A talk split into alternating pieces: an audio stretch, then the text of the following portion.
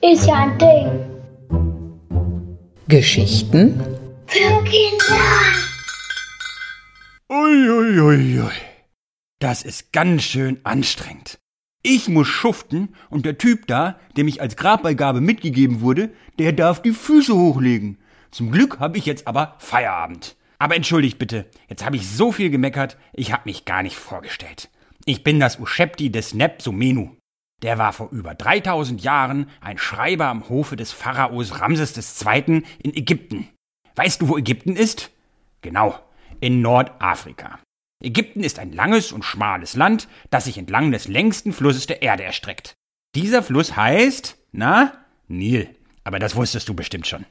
Die alten Ägypter glaubten an ein Leben nach dem Tod. Darum haben sie sich imposante Grabbauten gebaut und die Pharaonen hatten die größten.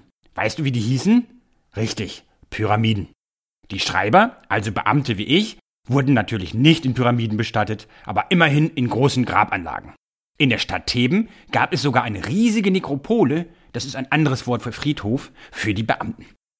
Die Ägypter stellten sich das Leben im Jenseits ähnlich vor wie ihr vorheriges Leben.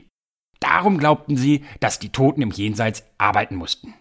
Deshalb hatten viele reiche Ägypter als Grabbeigabe Uscheptis.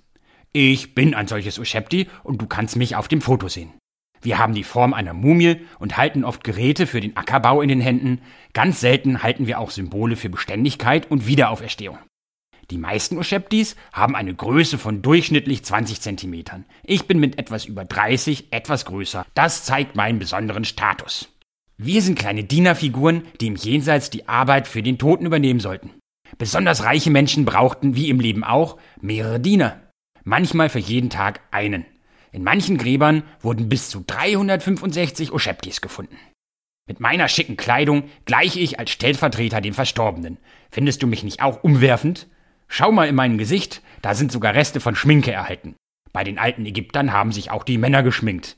Man hat uns Oscheptis übrigens nicht immer in Gräbern gefunden, sondern manchmal auch an besonders heiligen Orten wie zum Beispiel Tempel. Dadurch konnte der Verstorbene symbolisch auch dort anwesend sein. Damit wir Oscheptis unseren Job auch richtig machen, gab es sogar richtige Aufseher-Oscheptis, aber ich bin halt nur ein normaler Schreiber. Das kann man an meiner Hieroglypheninschrift erkennen. Kannst du sie sehen? Die Inschrift ist quasi mein Arbeitsauftrag. Da steht, ich bin der Schreiber des Schatzhauses. Ich bin also dafür zuständig zu schauen, dass alle Schätze am rechten Ort stehen und zu prüfen, dass alles da ist. Aber zum Glück bin ich ja fertig damit für heute.